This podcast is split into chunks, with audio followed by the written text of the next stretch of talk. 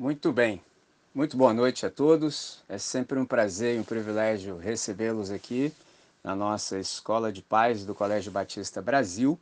Essa é a nossa 17ª edição desde que nós iniciamos o projeto e a sétima edição em 2023. Então, se você, porventura, está chegando hoje e não teve acesso às demais edições, saiba que todas elas estão gravadas em áudio MP3 e estão disponibilizadas no meu canal que se chama Tirando a Poeira da Bíblia no Spotify. Então, em querendo saber aquilo que a gente já conversou e aprendeu antes, é só você verificar nesse espaço e você vai ter acesso a todo o material. E há pouco nós também começamos a gravar a partir dessa plataforma do Teams, em vídeo também. Então você vai poder tanto ver e ouvir, e também, se for o caso, tão somente ouvir.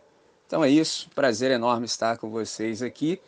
E sempre que eu inicio, eu falo acerca do quão bom é tê-lo aqui, o quão representativo é tê-lo, por exemplo, presente aqui conosco. Me lembro de um filósofo chamado Schopenhauer, quando ele disse acerca do tempo o seguinte: pessoas comuns meramente pensam sobre como devem passar o tempo, ao passo que um homem de talento tenta utilizá-lo, ou seja, dar boa finalidade a esse bem precioso que nós ganhamos do Senhor, do Criador, que é o tempo. Você sabe, ele pode ser dividido em três partes de oito horas cada. Oito, oito você produz, oito você descansa e lhe restam ainda oito também. Então, nessas oito que nos restam, a gente precisa dar a melhor utilidade possível. Na minha percepção, sua presença aqui é um excelente investimento de tempo. Então, é um tempo extremamente valioso e é um tempo oportuno esse que nós dedicamos a estarmos juntos aqui na Escola de Paz. Alguém me ensinou, por exemplo, a partir de um ditado popular, o seguinte: depois que a procissão passa, não adianta tirar o chapéu. Ou seja, há coisas que só podem ser feitas no seu respectivo tempo. Depois que se perde esse tempo, não há mais nada que se possa fazer senão lamuriar-se. Não é nem lamentar, é lamuriar-se. Lamentar pode. Existe até um texto sagrado que leva esse nome, Lamentações de Jeremias. Lamentar pode. Agora, lamúria, infelizmente, é quando se perde um tempo que não deveria ser perdido. Eu lembro de um pensador também, chamado François Rabelais, quando ele disse o seguinte: Muitos não puderam quando quiseram, porque não quiseram quando puderam. Olha que coisa sensacional! Muitos não puderam quando quiseram. Muita gente só vai acordar muito tempo depois que o tempo oportuno já se passou. Muito embora eles queiram, não há mais tempo de querer, já se passou o tempo de querer. Então, muitos não puderam quando quiseram, porque não quiseram quando puderam. Então, esse é o tempo que a gente pode querer, e essa é a razão pela qual todos nós estamos aqui. Me lembro de um texto, Provérbios, texto de sabedoria do texto da palavra, Provérbios capítulo 15. Melhor, Provérbios capítulo 18, verso 15 diz assim: o coração do entendido adquire o conhecimento, e o ouvido dos sábios busca a sabedoria. Então, nessa noite, essa é a razão pela qual nós estamos aqui. Estamos com abertura de interesse, abertura de coração e um profundo desejo de aprender o máximo possível nessa nobre arte de, de educar os nossos filhos. Eu vou fazer uma breve recapitulação. Eu tenho o hábito de me ouvir. Muito embora eu fale, eu me prepare para isso, eu pesquiso, eu estudo, e depois que eu faço tudo isso, eu ainda sento e me ouço, eu prego para mim mesmo, depois que já está gravado. E eu observei que aconteceu um fenômeno interessante, por exemplo, nas edições anteriores, sobretudo na edição 5 e 6. Eu observei, não sei se todos sabem, há uma palavra da nossa língua em português, na nossa gramática, que é palíndromo. O que, que é um palíndromo? Palíndromo é o nome que se dá, por exemplo, a palavra ou frases que podem ser lidas independentemente da ordem. Exemplo, aviva. Você pode ler tanto da esquerda quanto para a direita, quanto da direita para a esquerda, não muda em absolutamente nada. Você pode pensar, olha que coisa interessante, mas isso também é possível se fazer com frases. Olha que interessante. A grama é amarga. Você pode ler tanto da direita para a esquerda quanto da esquerda para a direita e dá exatamente no mesmo. E dá para aumentar ainda a frase e o sentido continua o mesmo. Por exemplo, a mala nada na lama. Tanto da direita quanto para a esquerda, da esquerda para a direita é o mesmo. Mas, ah, mas só dá para fazer com frase desse tamanho, dá para fazer com a maior ainda. Terceiro exemplo, socorro-me, subi no ônibus em Marrocos. Tanto da direita quanto para a esquerda, da esquerda para a direita é o mesmo. Com isso, eu observei que se nós também ouvíssemos a edição número 5 e 6 da Escola de Paz, independente da ordem, o sentido e o significado e a aplicação é a mesma. Então, vou fazer uma breve recapitulação, não só das 5 e 6, mas de muita coisa que a gente já conseguiu aprender somente nesse ano. Lembrando que essa é a nossa sétima edição em 2023 e há 10 edições desde que começamos, para somar dá 17.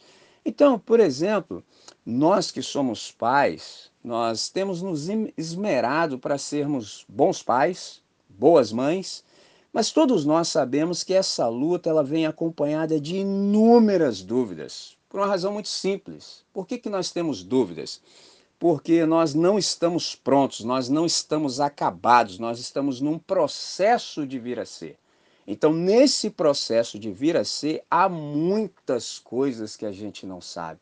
Aliás, são muitas as coisas que não sabemos e sequer sabemos as coisas que não sabemos.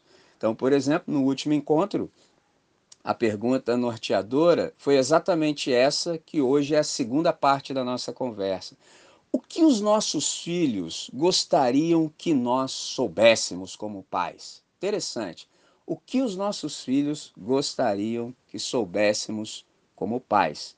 As primeiras duas coisas que eu tenho para dizer acerca disso é sobre família. Por exemplo, família é onde a nossa história começa. Segunda coisa, educar filhos é um compromisso inadiável.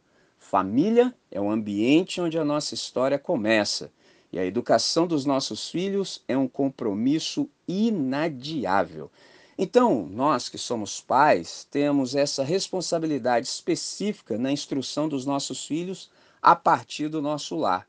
Então, todos nós, sem sombra de dúvida, em muitos casos somos até mesmo bem intencionados, mas às vezes nos falta boa orientação. É o que a escola de pais procura suprir para cada um de nós. Então, a gente se dá conta nesse processo que educação é uma jornada infinita de descobertas, oportunidades e aprendizados. Então, todo tempo é tempo de aprender. Cada espaço é uma oportunidade para aprendizado é uma oportunidade de você aprender, de você trazer para si o máximo de conhecimento, o máximo de subsídio, o máximo de sabedoria para bem se haver nessa nobre arte de educar filhos. Então, nessa missão de criar os nossos filhos, a gente tem um desafio grandioso. Por exemplo, não sucumbirmos a, em relação à tentação e o risco da terceirização da educação dos nossos filhos. É uma tentação que todos nós sofremos de terceirizar aquilo que não pode jamais ser transferido, aquilo que é indelegável, que é o pastoreio dos nossos filhos. O que, que isso significa? Que ninguém fará por mim, nem mesmo a escola, nem o Estado e até mesmo a igreja. É uma tarefa minha eu posso ter parceiros, eu posso ter colaboradores, eu posso ter pessoas que me socorram nessa missão, mas em primeiro lugar é minha responsabilidade. Então, qual é o papel da família nesse processo? Os pais somos comissionados a sermos os primeiros educadores dos nossos filhos. Então, nós somos os responsáveis diante do Criador pela administração daquilo que nos tem sido confiado. Que, que isso significa? que não há influência mais importante no desenvolvimento dos nossos filhos do que a nossa própria. É aquela ideia que eu já disse a vocês há muito tempo. Nessa questão de filhos, sobretudo adolescentes, quem chegar primeiro leva, porque não há influência mais importante, mais decisiva e mais marcante no desenvolvimento dos nossos filhos do que a nossa própria. Então, que os nossos filhos gostariam que nós soubéssemos nesse caso é que ensinar e instruir é infinitamente mais do que simplesmente transmitir fatos e números. O que, que eles gostariam que nós soubéssemos? Que nós, pais, somos os professores deles e a instrução que eles devem receber de nós exige conversa. E aí você pode falar assim, me perguntar, André, quanto de conversa é necessário nessa arte de instruir os meus filhos, de educá-los?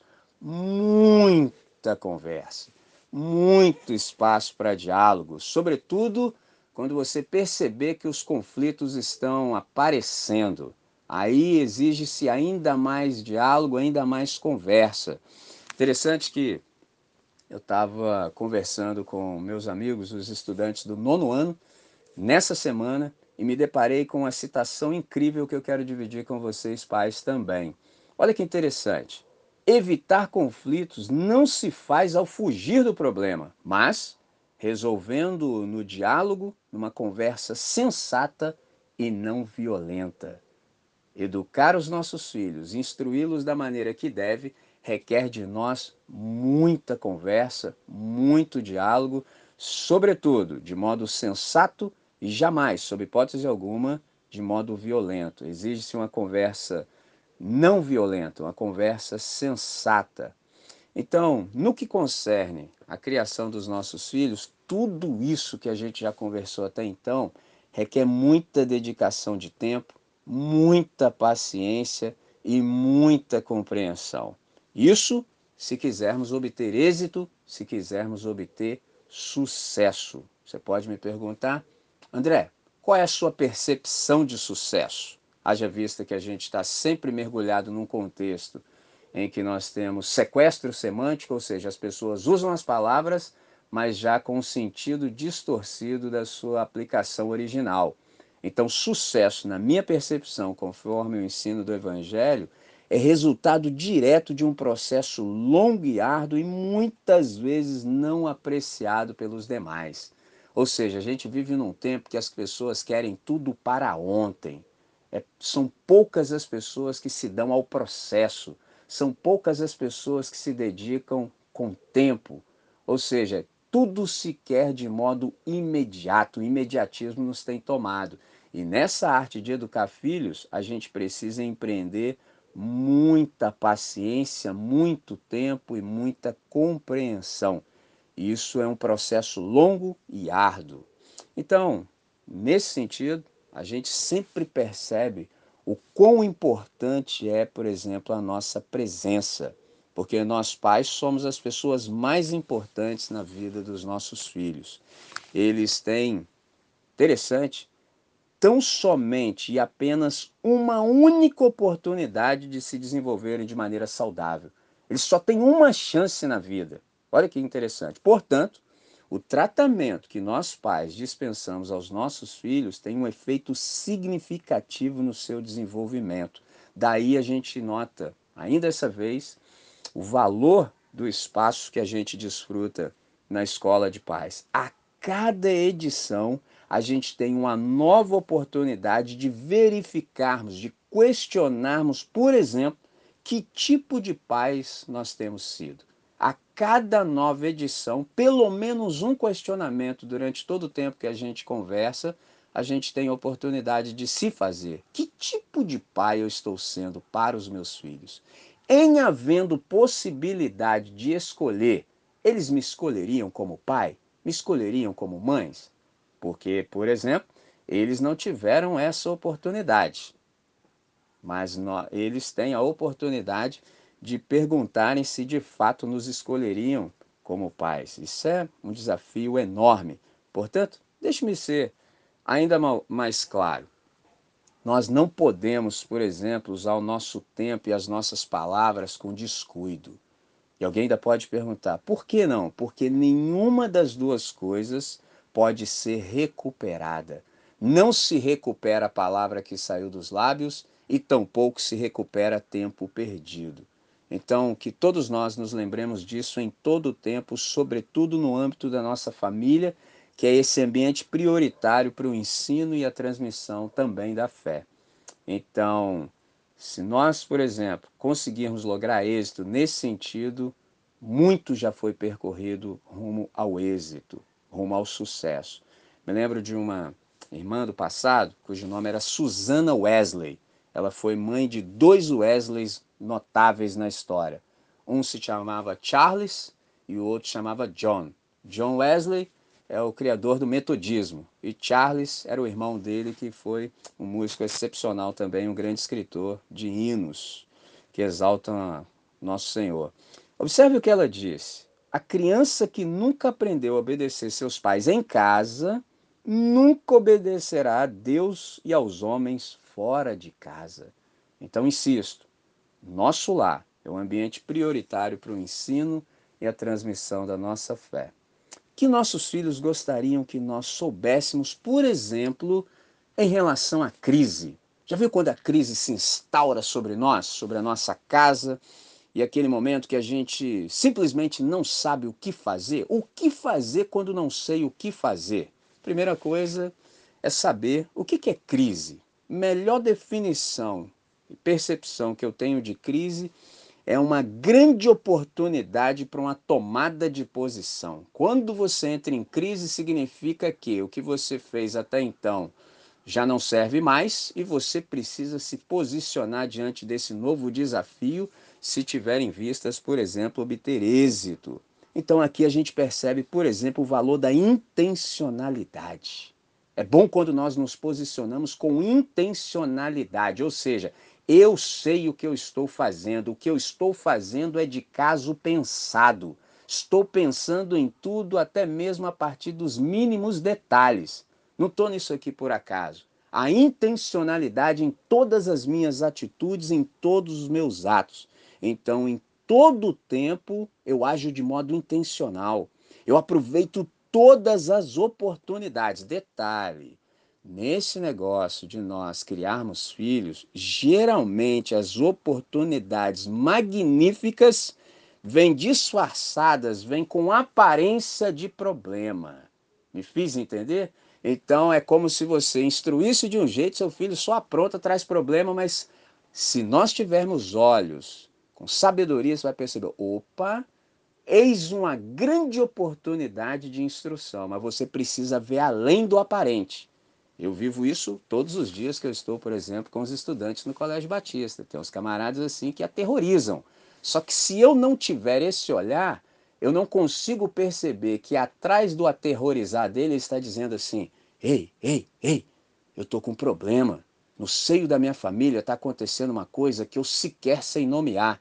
E isso está me atrapalhando muito no meu desenvolvimento. Você poderia me socorrer? Você poderia me ajudar? Só que ele não sabe falar isso e não alcançou esse nível de maturidade, esse nível de percepção para se expressar dessa maneira. Mas eu que sou adulto, sou amadurecido, eu preciso olhar e falar assim: eu sei bem o que está sendo dito por trás desse seu mau comportamento. Na verdade, você não precisa ser punido, na verdade, você precisa ser acolhido. E aqui, como você está nesse espaço que nós nos importamos com você, que bom, porque se não fosse aqui, aqui você seria enxotado. Mas aqui nós vamos te acolher e vamos te dar todas as possibilidades para que você possa se desenvolver. Nesse caso, vamos começar, por exemplo, orando com você. Qual é a sua questão? Simples assim. Então, quando a gente tem essa percepção, a gente nunca desperdiça oportunidade. Lembrando que as melhores oportunidades sempre vêm com aparência de problema. Então, quando o caos se instaurar sobre nós, a gente precisa saber uma coisa fundamental e basilar. Qual? Que o habitat natural do Espírito Santo, desde o princípio, é o caos. Aí você fala assim: o que você quer dizer com isso? Que há uma pessoa no universo que sabe lidar com essa questão do caos melhor do que a soma de todos nós. O nome dessa pessoa é Espírito Santo é a terceira pessoa da família Deus da Trindade. Ele sabe lidar com o caos. Você pode falar, mas de onde você tirou essa ideia? Lembre-se desse texto que é caríssimo para nós. Gênesis capítulo 1, entre os versos 1 e 3, está dito assim: No princípio, criou Deus os céus e a terra. A terra, porém, estava sem forma e vazia. Havia trevas sobre a face do abismo, e o Espírito de Deus pairava sobre as águas. Disse Deus: haja luz e houve luz. Que os nossos filhos gostariam que nós soubéssemos quando o caos se instaura sobre nós e nos coloca em crise, que o Espírito Santo sabe lidar com o caos. Então coloque isso no seu coração, creia e deixa fluir. Ele sabe. Há uma pessoa no universo habilitada a lidar com toda e qualquer forma de manifestação de caos. Isso nos enche o coração de expectação, de alegria e encorajamento. Em que sentido? Que a gente descobre, por exemplo, a nossa participação ah, naquilo que a Trindade está fazendo como exercício de vocação. E você pode falar, como assim? A gente tem uma vocação, por exemplo, paterna. Nós que somos pais, qual é a nossa vocação? A nossa vocação é cooperar com o Criador, é colaborar com o Senhor do universo para colocar ordem no caos. Olha que coisa sensacional. Como é que Deus coloca ordem no caos? Primeiro, lançando luz sobre o caos. Observe que ele diz: haja luz e houve luz. E a partir disso ele começou a organizar o caos.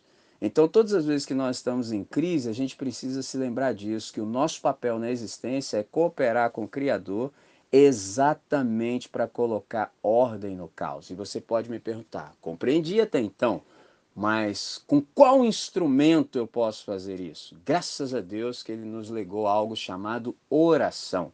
Então é a partir da oração que a gente começa a colocar ordem no caos. E você pode me perguntar, mas como assim? Simples. Por exemplo, se você achar que por muito falar vai resolver alguma coisa, você vai até falar isso para o seu filho. Quantas vezes eu já te falei que isso e aquilo e aquilo. Não, não, não. Você pode até falar, mas você tem que falar com quem resolve antes. Então, por exemplo, antes de multiplicar palavras com os nossos filhos, a gente deveria se lembrar que a atitude mais eficaz que nós podemos tomar em relação a eles e a nossa família é orar se lembrando deles ao Senhor, porque o interessante, uma vez uma pessoa falou assim, André, Deus sabe tudo? Eu falei, sim, o nome disso é onisciência, por isso que só esse ser recebe o título de Deus. Aí falou, o que é onisciência? Eu falei, é assim, ó, onisciente é aquele que sabe tudo sobre tudo, todos, o tempo todo, a exaustão. Ou seja, não há nada que Deus não saiba. Ponto. Aí a pessoa pensou um pouquinho, estudante inteligente, falou assim, André, mas então, olha só, você disse que Deus sabe tudo que é para se saber sobre tudo, todos, todo tempo, o tempo todo. Eu falei, exatamente isso. Se ele sabe de tudo, para que, que a gente tem que falar com ele sobre aquilo que nós estamos vivenciando? Eu falei, essa é a pergunta boa. Essa é a pergunta de quem está prestando atenção. Nós conversamos com Deus não para informá-lo acerca de nós, porque ele sabe tudo que é para se saber. Mas nós conversamos com Deus exatamente pelo fato dele saber tudo acerca de nós. Quem não sabia éramos nós. Nós não sabíamos inúmeras coisas. Até mesmo aquilo que nós carecemos, aquilo que nós precisamos, a gente não sabe. Por exemplo, quantos de nós, dependendo da faixa etária, já faz um check-up anual para ver como está o corpo? Ora, o corpo é seu, você não consegue nem saber o que está acontecendo no seu próprio corpo. Então, por isso nós conversamos com Deus. Não porque Ele não saiba das coisas, exatamente pelo contrário. Como ele sabe, eu me sinto à vontade de conversar com ele, porque se há um ser interessadíssimo no nosso bem-estar, é o Deus Todo-Poderoso, Pai de nosso Senhor e Salvador Jesus Cristo. Isso nos motiva a abrir diálogo com ele. Senhor, a situação que eu passo é essa, mas a minha visão é absolutamente limitada. Eu não tenho a faculdade de objetividade plena, eu não consigo perceber as coisas em todos os seus âmbitos.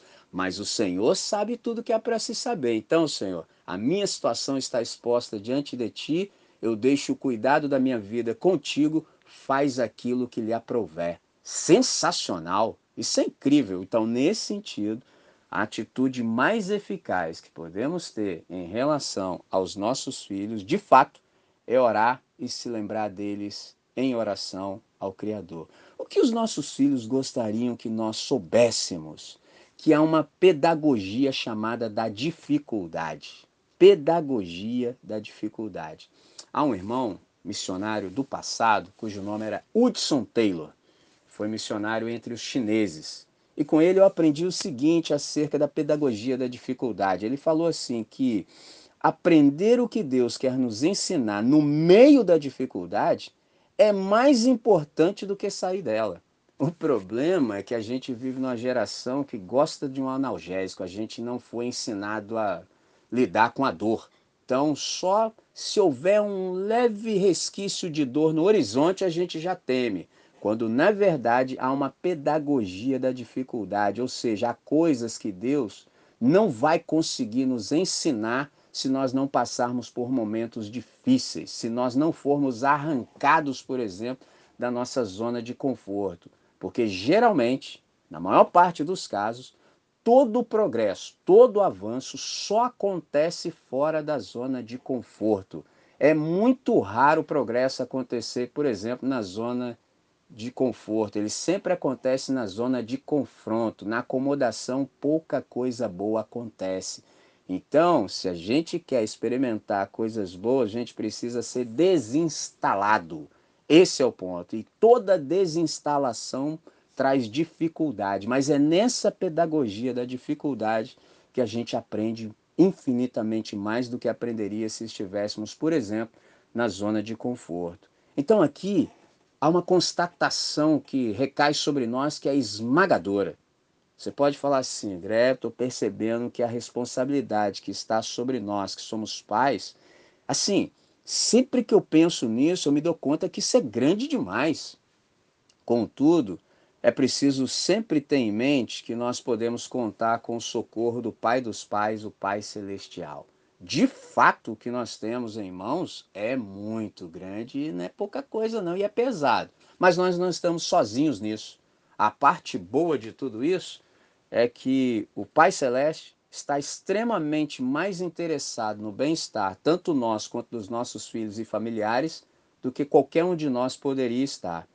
Então, toda vez que, se porventura você ouve algo nesse nosso espaço, chamado Escola de Paz, e pensa assim no coração, eu não dou conta, fique tranquilo, porque você pode contar com o Pai dos Pais. E a grande ideia aqui é o seguinte: é simples é claro que nenhum de nós vai conseguir fazer tudo isso. Não, a gente não dá conta mesmo, mas tem um detalhe: a gente não dá conta sozinho. Então, o que os nossos filhos, por exemplo, gostariam que nós soubéssemos nessa situação específica? Por exemplo, todas as vezes que a gente tem uma circunstância desfavorável, um momento difícil, e a gente pensa em Deus, às vezes o nosso pensar em Deus nos prega uma peça, porque a gente pensa em Deus como todo-poderoso.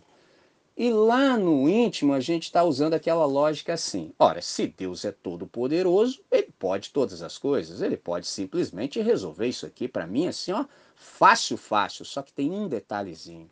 Muito embora Deus possa fazer todas as coisas, Deus não, não faz sempre tudo o que pode. Deus sempre faz o que deve. Então, quando você aprende a crer em Deus da maneira correta, você se livra, por exemplo, de muitos dissabores. Porque é muito ruim você simplesmente crer em Deus só porque Ele é o Todo-Poderoso e ter um dissabor, por exemplo, dele não fazer o que você achou que ele deveria fazer, haja vista que ele podia.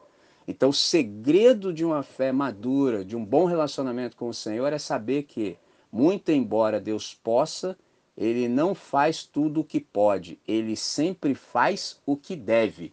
E o que deve nem sempre coaduna com aquilo que nós achamos que ele deveria fazer. Esse é o ponto. Então, às vezes, se a sua percepção acerca do caráter de Deus não estiver correta, você pode sofrer decepção desnecessariamente. Então, nesse sentido, a gente precisa observar uma coisa. Em toda circunstância que está desfavorável, a gente precisa ter uma percepção acertada acerca de Deus. Deus não é um mero solucionador de problemas. Exemplo, Deus não é MacGyver. Isso eu estou fazendo referência, por exemplo, a quem viveu nos anos 80 pelo sorriso do pai, já percebi que ele sabe o que eu estou falando. MacGyver dava jeito em qualquer coisa com pouca coisa. O que, que é isso? Tem gente que acha que Deus é MacGyver. Entendeu? Ele acha que Deus vai resolver as micro questões. Ô meu irmão, não é assim que a coisa funciona. Entende? Então, muito mais do que Deus ser um mero solucionador de problemas, olha que interessante. Deus é solucionador de pessoas. Deus é solucionador de gente. Olha só, como assim? Observe isso. O que se encontra atrás de nós e o que se encontra à nossa frente são meros detalhes. O que se encontra atrás de nós já passou, o que está à nossa frente é o porvir. Mas isso é detalhe. Aí você fala, detalhe como? De menos importância em comparação ao que se encontra dentro de nós. O nosso problema é exatamente esse. A gente se distrai com muita facilidade. Em que sentido? Ou a gente está preso em coisas que já passaram, que deveriam ficar nessa categoria de passado, não tem serventia, não presta para absolutamente nada senão para nos deixar estagnado. Ou então a gente está preso antecipando um futuro que sequer sabemos se terá concreção. E isso faz com que a gente não observe o que realmente a gente precisa observar. Aí você fala, como assim? Observe. O que se encontra atrás de nós e o que se encontra à nossa frente são detalhes de menor importância em relação àquilo que está dentro de nós. O nosso real problema não é o que passou, não é o que pode vir, é o que está dentro de nós exatamente agora, no presente, que pode estar a obstacularizar a melhor expressão de cada um de nós. Esse é que é o nosso problema. Então, mediante a uma pedagogia às vezes desconfortável e até mesmo dolorosa, é nessa hora que Deus pode nos dar a instrução que Ele não poderia dar de nenhuma outra maneira. É na hora que você fala assim, Senhor, vamos ter uma conversa séria aqui, ó. Sinceramente, Deus, ó, eu não sei, eu não posso e honestamente eu não tenho. Então, quando a gente chega nesse lugar de crise, a gente percebe que é uma posição que requer de nós mais dependência do Pai Celestial. Enquanto houver força em nós, a gente fala assim: deixa que eu resolvo. Esse é o problema que a gente tem. Enquanto houver um resquício de energia, você deixa Deus assim. Só por encargo de consciência você faz oração, mas você não está orando de verdade. Oração de verdade é aquela que você fala assim, ó, num lapso. Senhor, eis um bom momento aí para socorrer o teu servo. Não dá nem tempo, irmão. Você fala assim, Deus, se o senhor não me socorrer nessa aqui, ó, sinto lhe informar, mas fui. Esse é o ponto.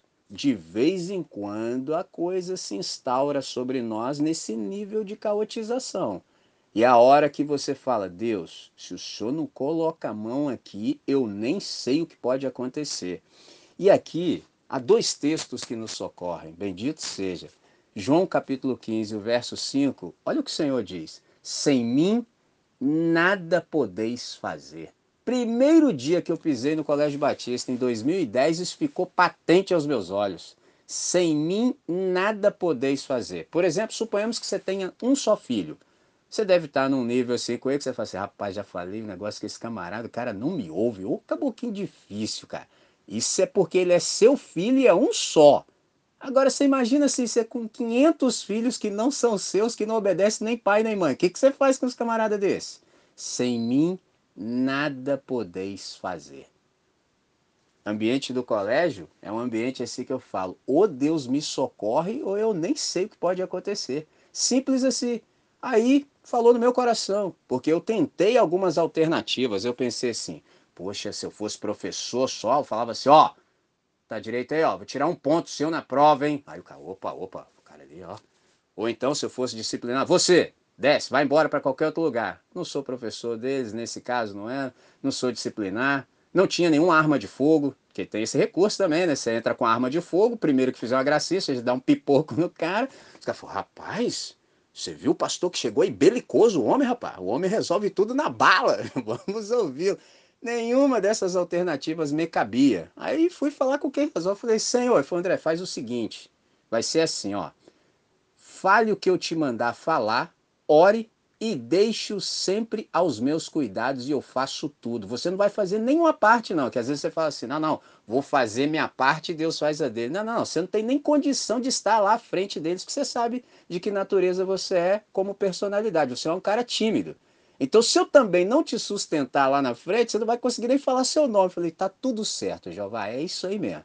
Então, eu chego lá, converso com eles da melhor maneira que eu posso, aperto a tecla SAP, oro, deixo usar os cuidados do Espírito Santo e sigo a vida. Aí sabe o que é interessante?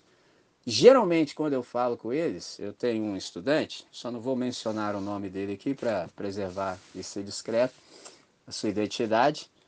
E no dia que ele está menos inspirado, ele aparece comigo quando termina a nossa conversa com 26 perguntas. Isso é o básico assim. Isso é um, um deles.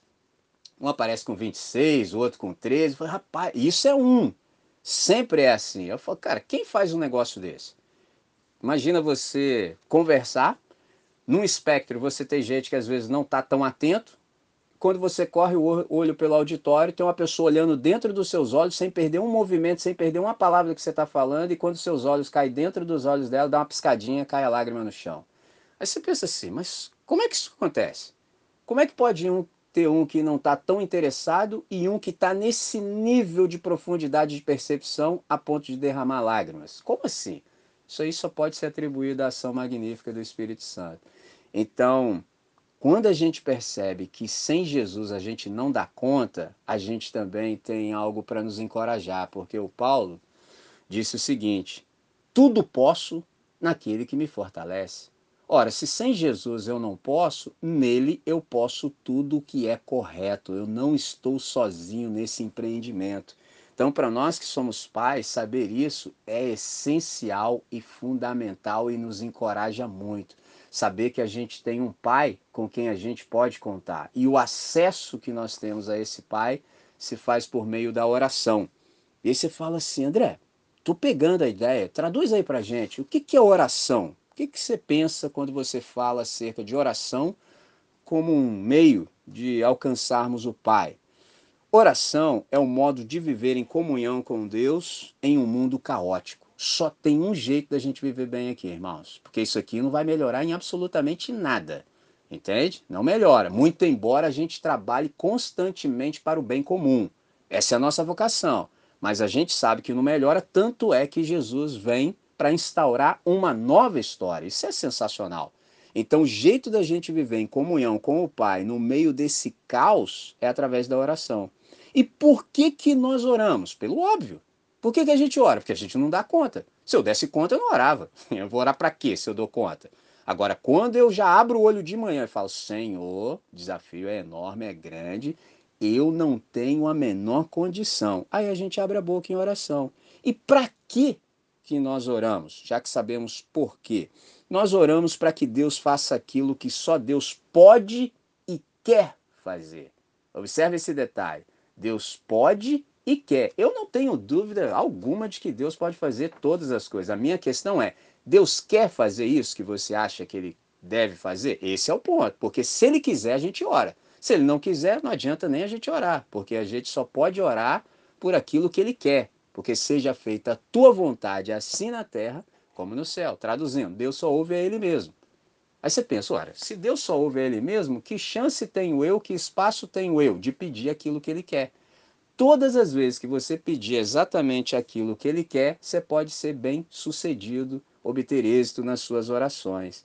Então, nesse momento, é a hora que a gente finalmente chega nesse lugar de dizer: Senhor, eu não sei, eu não posso, e eu não tenho. Mas a coisa não para aqui, porque a gente sempre nutre o coração com esperança. A gente joga uma vírgula na conjunção adversativa e fala assim: Mas tu sabes. Eu não sei, mas tu sabes.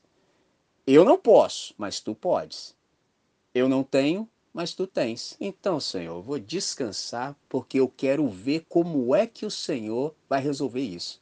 Por exemplo, a coisa que eu aprendi muito cedo na missão é o seguinte: quando o caos se instaura, eu sempre procuro o lugar e falo assim: quero ver como é que Deus vai sair dessa. Porque isso aqui não é problema meu, isso aqui é problema dele. Entendeu? Ele que resolve isso aqui. Então eu vou ficar tranquilo e vou observar como é que ele vai sair disso. E quando ele sair, eu vou glorificá-lo. Viu como é que é lindo a vida quando você crê? É um negócio sensacional. Então, os nossos filhos ainda gostariam que nós soubéssemos para que, que Deus nos tem dado como pais a eles. Por duas razões simples. Por exemplo, nós fomos dados aos nossos filhos por pelo menos duas razões imediatas. Primeiro, para que a gente providencie, ou seja, provisão e orientação. Então, suprir as necessidades legítimas dos nossos filhos e guiá-los isso tem uma finalidade. Qual? Para que toda a sua personalidade seja plenamente desenvolvida. Então, isso aqui nos ensina que robustez existencial, consistência ética é consequência imediata de uma boa formação familiar. Então, portanto, compete a nós que somos pais suprir as necessidades, abençoar, encorajar e disciplinar. Observe esses verbos: suprir, abençoar, encorajar e disciplinar. Que, que os nossos filhos gostariam que nós soubéssemos, sobretudo no que diz respeito a disciplinar? Preste atenção, nós estamos caminhando exatamente para o nosso encerramento. Guarde mais atenção. O que, que os nossos filhos gostariam que nós soubéssemos? Que certas mensagens só podem ser devidamente compreendidas quando o mensageiro é a expressão viva da mensagem. Ou seja, você é.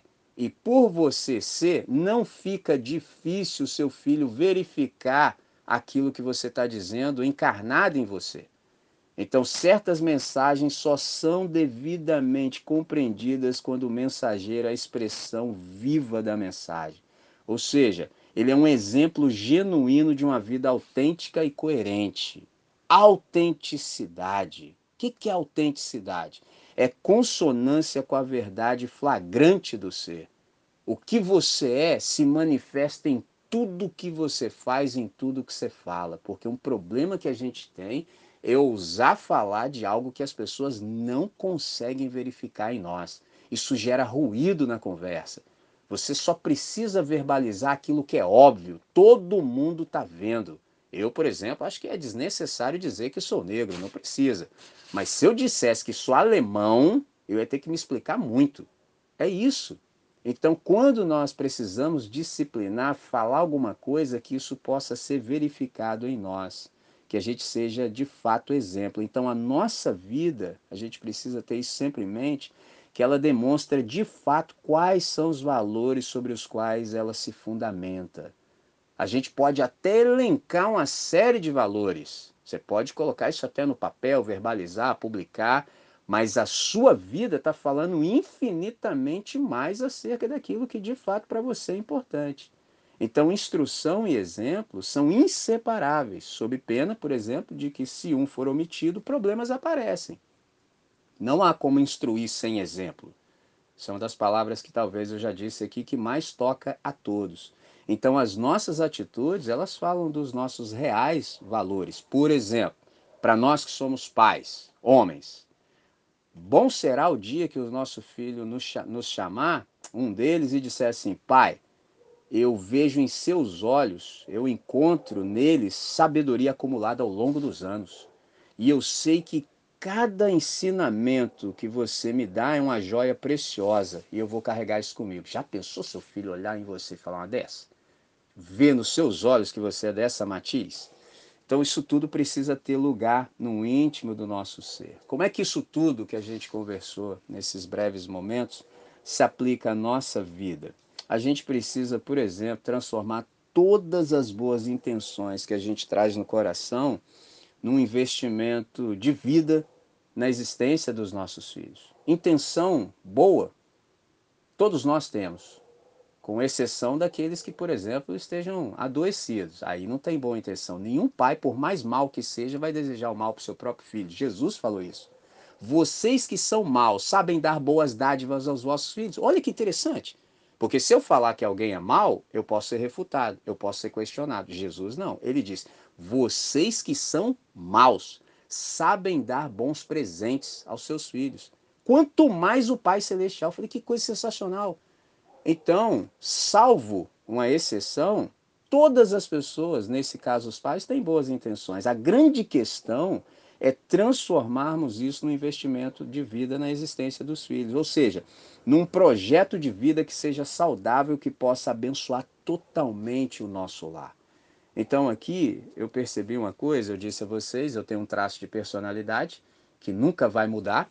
Eu sei lidar com ele, estou aprendendo a lidar com ele, lido com ele há bastante tempo, que é a minha timidez. Eu nunca vou deixar de ser tímido, não tem como, mas eu aprendo dia após dia a lidar com isso.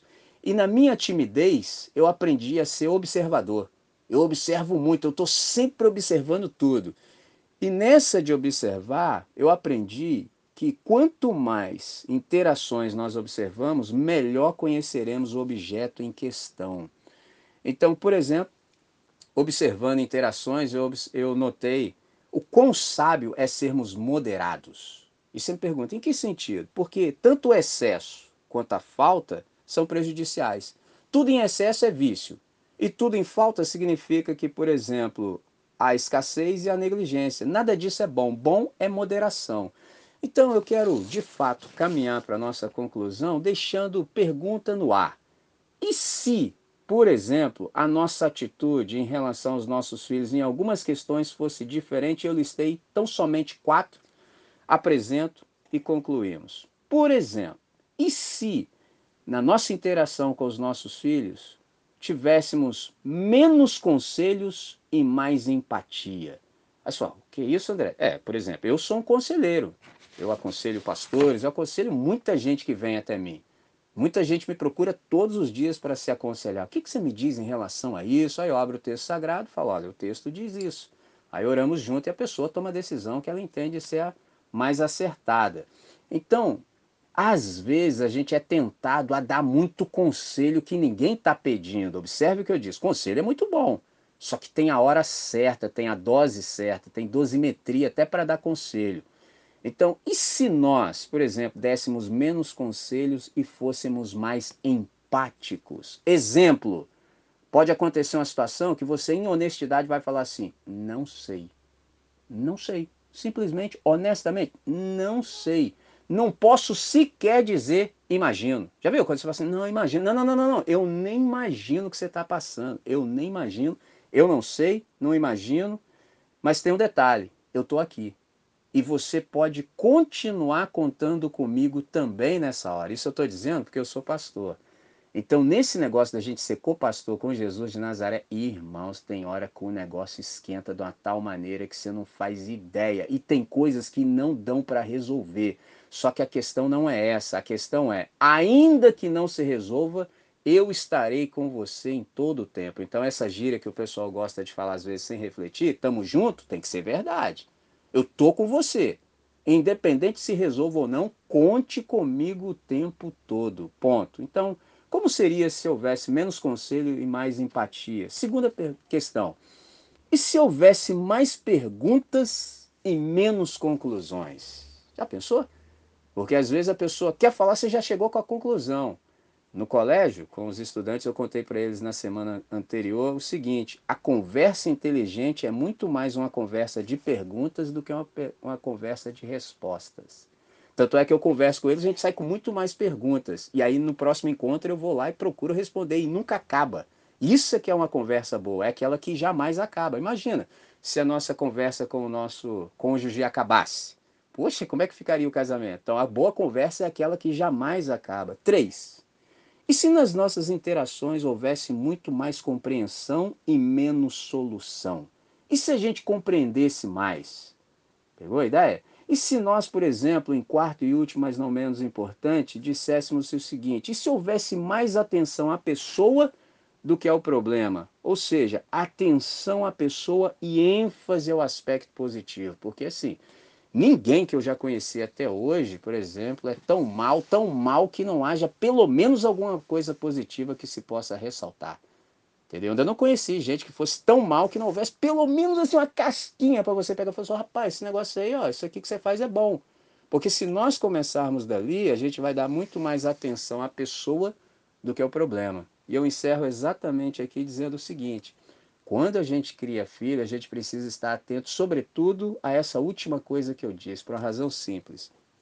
Se nós não aprendermos a dar atenção àquilo que é positivo e só ressaltarmos o erro, o nosso filho sempre vai fazer besteira, porque todas as vezes que ele faz besteira, ele tem a nossa atenção. E como ele carece da nossa atenção, ele vai fazer de tudo para tê-la, ainda que seja besteira.